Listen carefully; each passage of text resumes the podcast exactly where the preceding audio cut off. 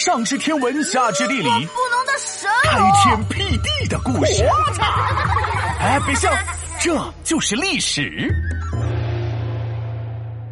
战国总说，更惨烈的淘汰赛来了。哎，皮大龙，春秋的历史我明白了，我对朝代歌的理解又深了一层呢。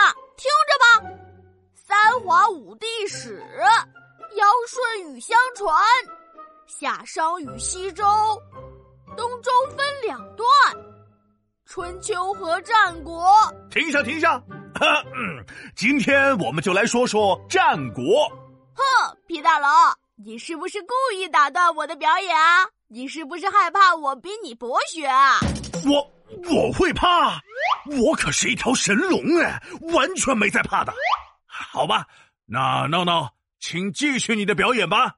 春秋与战国，呃，春秋与战国，呃，我接下来的我忘了，你还是讲战国吧。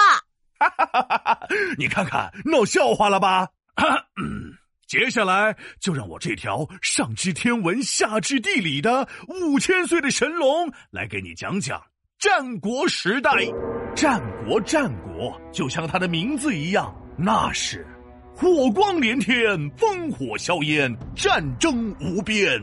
啊，这天天斗来斗去的，不是成了斗鸡吗？你这个形容，我只能说是有点不妥，但是非常贴切了。提问：春秋和战国都是打来打去的，那怎么划分呢？哎呦，不错哦，闹闹，你最近问问题都能问到点子上了。春秋和战国的分界呢，一般是以三家分晋为标志，三家分晋之后就是战国了。当然，最有代表性的就是从之前的春秋五霸变成了战国七雄喽。妈呀，这知识点真的是说来就来啊，就跟我妈说翻脸就翻脸一样啊！春秋五霸我还没记全，怎么又来了个战国七雄？啊，没关系。我皮大龙是谁？我可是押韵小神龙哎，好不好？顺口溜那是说来就来。战国七雄是哪几个国家？记好这句话哦。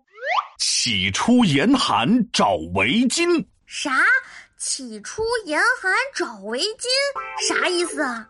嘿嘿，起初严寒就是天刚开始变冷的时候，这个时候你到处找围巾。起初严寒找围巾。别着急呀，战国七雄分别是齐国、楚国、燕国、韩国、赵国、魏国、秦国。你把它们连起来，用谐音念念：齐、楚、燕、韩、赵、魏、秦。起初严寒找围巾。哎，皮大龙，你真神了，我一下就记住了。那可不，我本来就是条神龙，讲历史那是杠杠的，好不好？战国七雄里最杠杠、最厉害的呢，就是秦国了。秦国本来是最弱小的，但是呢，他发愤图强，努力改革，啪啪的追上了其他国家，一下成为了老大哥。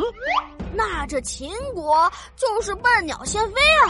哎呦呵，闹闹，你最近肚子里有货呀？老有学问了哈！没错，这秦国就是笨鸟先飞，又玩商鞅变法呀，又玩合纵连横，呃，最后啊，不会玩完了吧？一边去，你才玩完了呢！最后秦国灭掉六国，秦始皇统一天下，战国时代结束，秦朝正式建立了。皮大龙敲黑板，历史原来这么简单。战国七雄争国土，秦国发奋很刻苦，改革变法虽险阻，统一天下成霸主。